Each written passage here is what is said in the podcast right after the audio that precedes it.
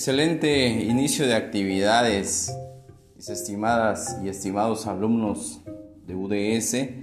Vamos a seguir con nuestros temas de la materia proyección profesional en esta tercera unidad.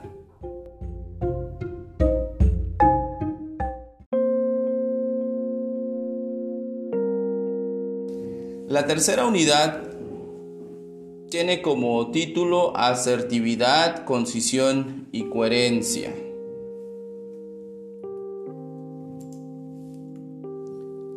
Empezamos con el primer tema que es la asertividad. De alguna forma es una palabra no nueva y que tiene un significado comunicativo. La asertividad es expresar de forma apropiada en el momento y en la situación todas aquellas ideas, sentimientos, emociones y opiniones, sin hacer uso de la manipulación, la coacción o la violencia verbal.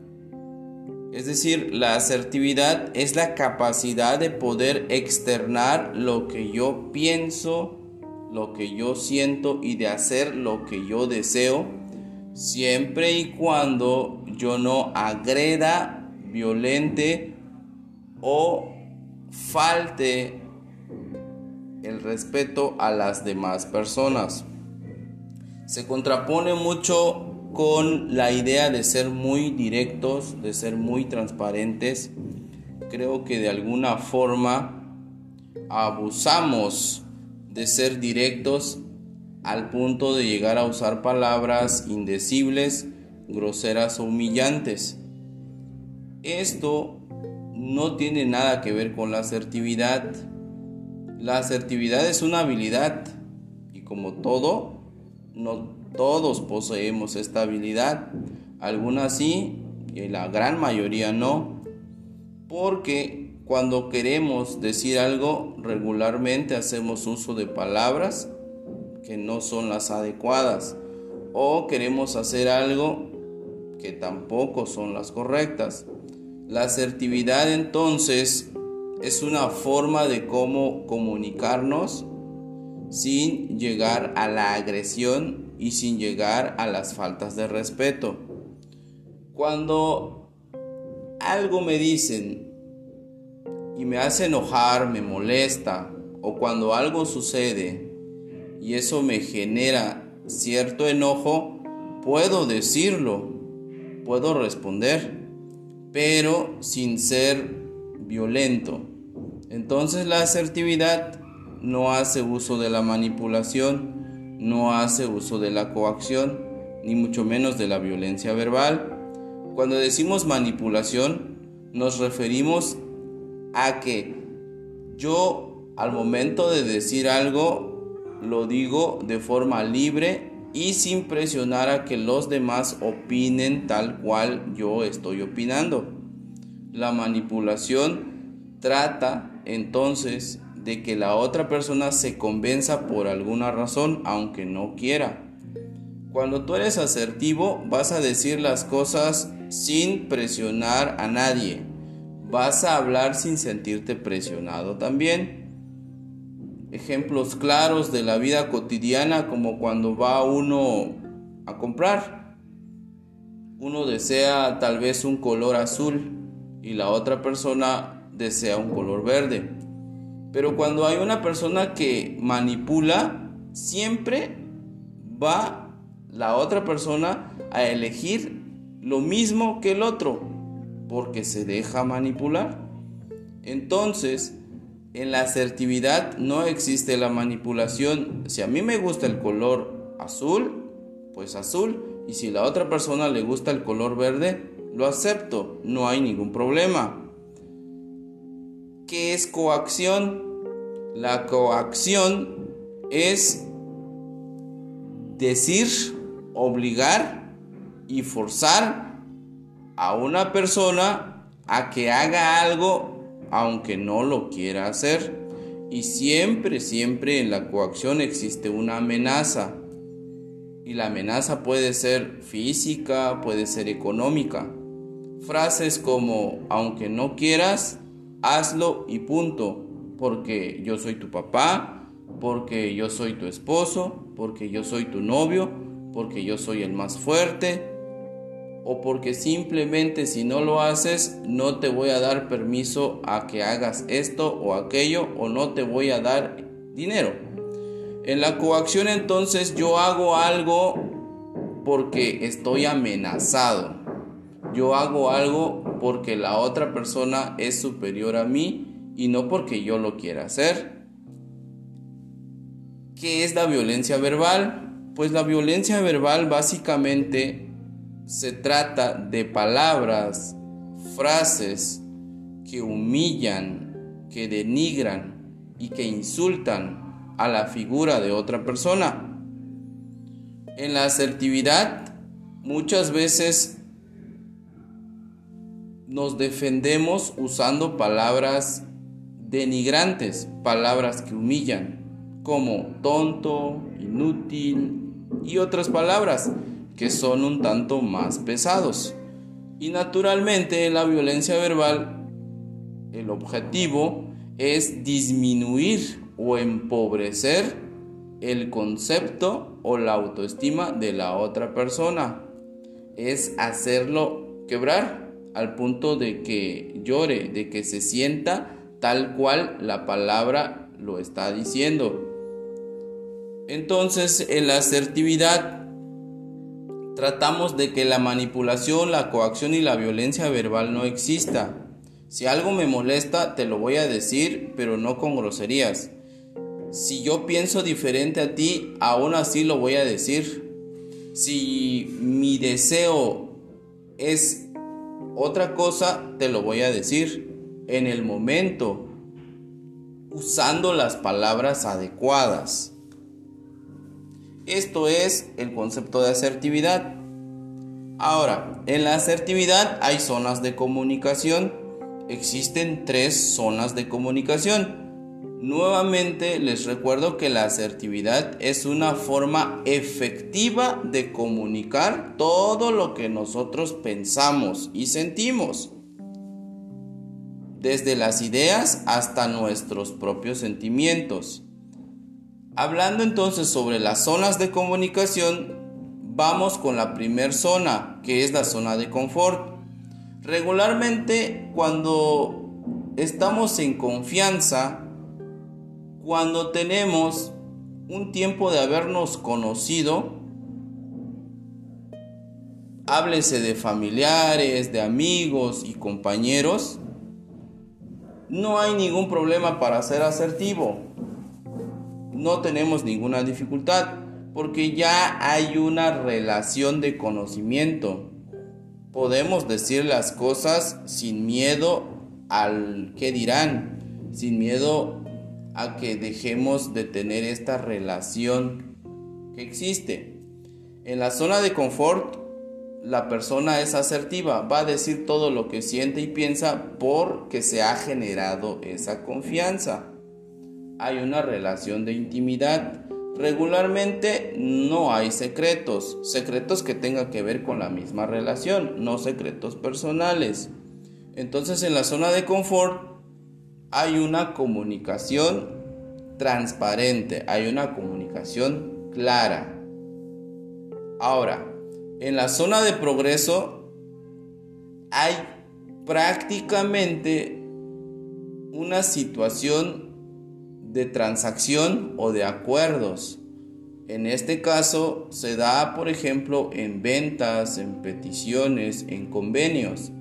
En la zona de progreso se refiere prácticamente a situaciones comerciales, situaciones de venta, situaciones entre un cliente y una empresa o una persona.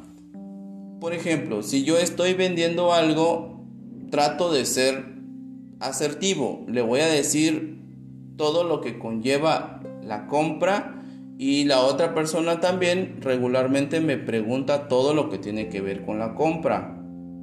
Por ejemplo, si no funciona, no tengo mucho dinero, eh, qué pasa si después me falla, te lo puedo devolver, cosas de ese tipo. En la zona de progreso existe asertividad porque se entabla una relación comercial. Entonces se trata de hablar lo más claro posible, de llegar a decir las cosas tal y como son. No se tapan o se maquillan los elementos. En una venta tiene que haber una comunicación muy efectiva en caso de que la situación pues tenga algún tipo de problemas. Entonces, cuando nosotros hacemos una transacción, una venta o un convenio, tratamos de manifestar todas nuestras dudas, tratamos de decir todas nuestras inquietudes con el fin de que todo, todo sea muy claro. Ahora, la zona de pánico. En la zona de pánico no existe asertividad. Justamente en el título está el problema. No somos asertivos porque la persona con la que yo hablo no me permite esa confianza. Le tengo miedo. Es una persona dominante, agresiva, que si decimos algo rápidamente reacciona y esa reacción suele ser muy violenta. En este caso se ocultan muchos elementos, hay demasiados secretos. ¿Por qué? Porque regularmente la persona que no es receptiva, que no escucha, se le tiene miedo, se le reserva muchos elementos. Miedo a perder, miedo a que me haga daño, miedo a que se enoje, miedo a que me deje, miedo a que se vaya, miedo a que no me dé dinero, miedo al abandono. En la zona de pánico entonces están todas aquellas relaciones sociales, relaciones de pareja, relaciones de familia, relaciones de noviazgo, en donde no hay ninguna transparencia, no hay claridad, porque en alguna de las personas no existe esa receptividad. Existe probablemente una apariencia de una buena relación, pero si nos vamos al tema de comunicación, existe mucha reserva, mucha cautela, se oculta mucha información por lo mismo de la reacción de la otra persona. Estas, estas son las tres zonas de comunicación dentro de la asertividad. Ahora, estamos hablando de asertividad, pero ¿cómo hacer peticiones sin ser violentos? ¿Cómo hacer una petición en el que exista cierta garantía de lo que, de lo que yo estoy pidiendo realmente lo consiga. Es decir, cómo peticionar de forma asertiva. Esto sucede mucho en lo profesional, en lo personal, en lo familiar. Cuando deseamos algo, por ejemplo, un favor, tenemos que ir con cierto comportamiento noble, un comportamiento muy respetuoso. Esto para garantizar que la petición se efectúe. Ahora, peticionar de forma asertiva implica pedir sin chantajes morales ni emocionales. Muchas veces logramos lo que queremos, pero a base de, del chantajismo. Y esto no es asertivo. Por ejemplo, tengo una persona que a mí me debe, y necesito un favor que no tiene que ver con nada económico. Yo no puedo ir a pedir ese favor diciendo que lo haga porque me debe. No. Es más, en un problema hay que diferenciar todos sus elementos y sucede mucho. Una persona que me debe, tuve un pequeño problema, pero que no tiene nada que ver con la deuda, ¿qué decimos? Ah, pero me debes, o págame ahora la deuda, cuando por ejemplo el acuerdo o el convenio era en un plazo más largo, no en este momento. No, esto no debe de suceder, esto no es asertividad. Hay que diferenciar entre un tema y otro. Cuando tú vayas a solicitar algo, no lo hagas chantajeando a las demás personas. No pidas favores chantajeando a las demás. Esto no es asertividad. Hazlo porque yo te di la vida. Hazlo porque yo soy tu papá. Hazlo porque yo soy tu novio. O hazlo porque yo soy el varón. No, no, no. En este caso es un chantaje y no se debe de tomar en cuenta. O hazlo porque si no te dejo. Ponle saldo a mi celular si no no te llamo. No, esas situaciones son chantajes y no forman parte de la asertividad. Cuando vayas a pedir algo, no te humilles. Por muy necesitado que estés o por muy urgente que estés, no debes de humillarte. En la asertividad se pretende que cada persona tenga dignidad, que se sepa respetar, que sepa valerse por sí mismo. Y aunque me urja, yo no me voy a humillar. Hay personas abusivas que para otorgar cierto favor piden hacer algo a cambio. Por ejemplo, lava mi coche. Eh, te voy a dar el dinero, pero ayúdame a pintar la casa. O ven a cuidar a mi hijo. No, esas situaciones no. Y tampoco debemos de permitir que seamos humillados ni tampoco humillar a las demás. Si vamos a otorgar un favor, que sea por la nobleza, por la bondad, no a cambio de algo, mucho menos a cambio de situaciones humillantes. Existen momentos también en el que una persona comete un error y está pidiendo disculpas, está pidiendo el, el que sea perdonado. La otra persona que es abusiva puede decirte, puedo, te voy a perdonar siempre que te arrodilles o que te inclines o que hagas esto y, tiene un tinte humillante. No hay que permitirlo. En una petición hay que ser claros. Si se va a llegar a un acuerdo con la claridad. Si hay un riesgo, hay que ser claros, hay que ser transparentes, decir tal cual las cosas. Si tú vas a vender algo, debes de decir las anomalías, debes de decir el riesgo. Siguiente, no obligues a nadie en tus peticiones. No tratemos de persuadir, de convencer, de forzar, porque si no, la otra persona prácticamente se va a dar cuenta de eso y la asertividad no aplicaría en estos casos se hacen, se dicen las cosas por voluntad, tanto mía como del otro. Quinto, en caso de que haya una negativa en la petición, expresemos que entendemos la razón. No nos enojemos. Préstame tu coche. Eh, no es que lo acabo de lavar perfecto, muchas gracias. No me tengo que enojar porque no me haya prestado el coche. Papá, mamá, ¿me das permiso para salir? Si me dice no, no me tengo que molestar, no tengo que ir a mi cuarto y a encerrarme. No, tengo que saber respetar la voluntad de la otra persona. Tengo que aceptar un no por respuesta. Eso es ser asertivo. Recordemos que muchas veces actuamos porque deseamos que todo lo que nosotros pensamos y queremos se haga. La vida no es así.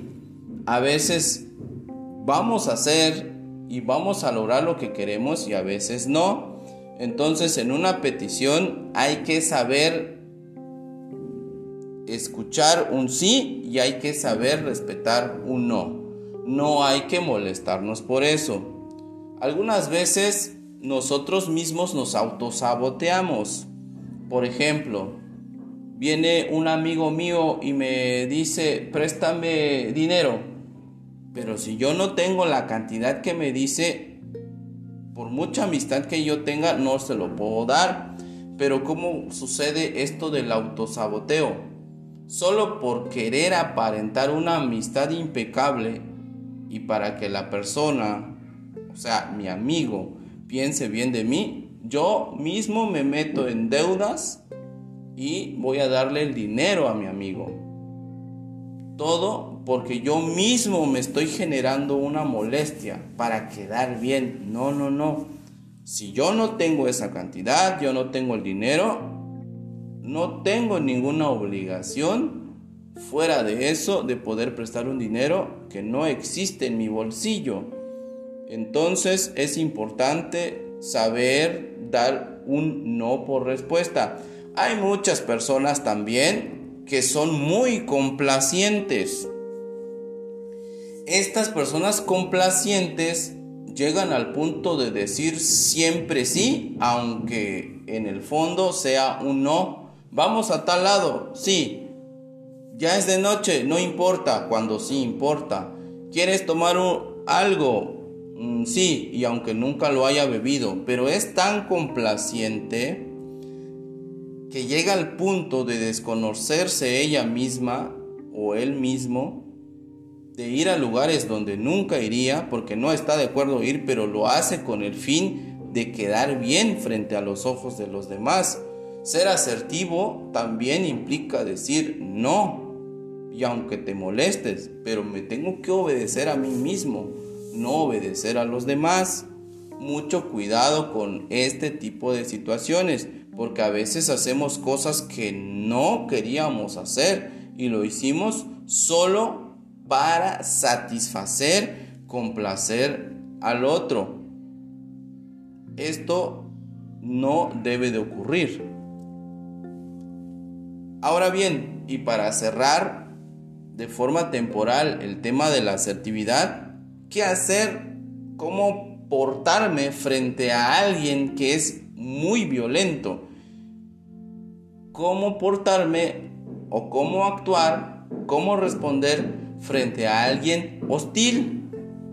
¿Qué debemos de hacer? Primero que nada, no ser reactivo. No debemos de responder de la misma manera que la otra persona, tanto en palabras como en acciones. Si no, ya no va a haber una diferencia. Si él está gritándome y yo también reacciono de la misma forma, ya no habría ninguna diferencia entre los dos. Si él está insultándome a través de palabras groseras y yo le respondo de la misma forma, evidentemente esto se hace más grave. La solución no llegaría tan pronto. Si me golpeó y yo respondo de la misma forma, pues sí sería un tema muy complicado de poder solucionar en la forma adecuada, porque nos estaríamos yendo a los golpes. Sé que es muy difícil cuando hablamos de violencia física, es muy difícil controlarnos, porque nosotros como seres humanos de forma natural estamos programados para la supervivencia y una cuestión de dolor físico regularmente respondemos de forma instintiva golpeando, defendiéndonos también. Pero recordemos que la asertividad es una habilidad que puede llegar a formar parte de nosotros, una capacidad que podemos ir construyendo. 2. Permanecer tranquilo. Es importante no exaltarnos. Es importante mantener la calma. Bueno, estoy diciendo esto ahorita porque a lo mejor no nos está pasando algo similar a lo que estamos comentando. Pero inclusive, si sucediera, es importante controlar nuestro temperamento, controlar nuestra conducta, no exaltarnos, no ser intensos. 3. Solicitar hablar de los hechos, no de la persona. Nos podemos molestar, nos podemos enojar, podemos hablar sobre el tema, pero no podemos hablar de la persona. Es importante que hablemos de los hechos o de lo que sucedió una vez que haya disminuido los niveles de violencia o que haya bajado la intensidad del problema. Porque si intentamos hablar en el momento álgido, en el momento fuego de la situación, evidentemente se va a agravar. Entonces, tomemos en cuenta que una vez que se haya modulado el problema, es momento de hablar si la persona quiere. Si no, no hay ninguna obligación. Siguiente, no contraargumentar. Cuando una persona es muy violenta, es violenta porque piensa que tiene la razón. Es violenta porque ante la falta de argumentos regularmente usa la violencia verbal o la violencia física. Siempre digo que quien ya no tiene argumentos, quien no se sepa defender de forma asertiva, va a recurrir a la violencia porque no hay otra forma, se siente superada y eso le mueve para poder contestar de una forma violenta. Cuando alguien dice que tiene la razón, no contraargumentemos, no por estar debatiendo, él o yo voy a tener la razón. Hay cosas que no son discutibles, hay cosas que no se deben de llevar a debate. Sencillo, porque hay personas que no están capacitadas para ser receptivas, son muy herméticos. Dale la razón a la otra persona, dale la razón en el momento, no por eso significa que tenga la razón. Siempre, siempre es importante entonces no contradecir o contraargumentar al otro o a la otra. Aunque en el mundo de esa persona diga yo tengo la razón. Aunque en el mundo de esa persona piense que ha ganado, cuando en realidad no es así. 5. Admitir la crítica de manera pacífica. Es decir, si alguien está diciendo cosas sobre tu vida personal, tu vida familiar, tu vida social o tu vida laboral, y todo lo que dice está tergiversado, no es así, de todos modos, escucha y di que puedes cambiar algunas cosas y que no son del todo cierto lo que está diciendo. Acéptalo. Cambia algunas cosas. Admite la crítica. Pero, evidentemente, tú tienes que saber filtrar lo que sí es correcto y lo que no. Muchas personas no soportamos que hablen mal de nosotros, pero el ser asertivos implica escuchar, escuchar y simplemente desechar todo lo que no sea cierto. 6. No tomar la situación como algo personal. Después de un evento, es importante tomar en cuenta que no debe de quedar rivalidades. Existe la idea de que por lo menos yo te salude. Aunque no lleguemos al punto de la confianza en un tema de amistad, te puedo saludar, puedo dirigir algunas palabras contigo por un tema de familia o por un tema de trabajo. Entonces, una vez que haya sucedido el evento, tranquilo, me voy, no me llevo el problema en la cabeza y en todos los contextos. Si fue en el trabajo, no me llevo el problema en la casa. Trato de que eso no me afecte, porque también sufrirán las consecuencias otras personas ajenas al problema. No lo tomemos como algo personal. Si fue en el trabajo, en el trabajo, es parte del trabajo. Si fue en la casa, es parte de la casa y trato de solucionarlo en el momento. Digo, trato porque hay cosas que no se pueden solucionar de forma sencilla y rápida. Entonces, no generemos rivalidades directas con una persona. Un problema, como cualquiera, sucedió y hasta ahí. 7. Buscar soluciones y concluir con ellos. En vez de criticar, juzgar, hablar mal y estar expresando el problema, contando el mismo problema, sería importante no perder el tiempo y empezar por buscar alternativas buscar soluciones para poder finiquitar el problema. Esto con el fin de ser asertivos. A veces es ocioso estar hablando del mismo problema, del mismo problema, pero no llegar a ninguna solución. es importante tomar en cuenta que si existe un problema, busquemos alternativas. Siempre hay, siempre existen. Esto con el fin de concluir con el problema.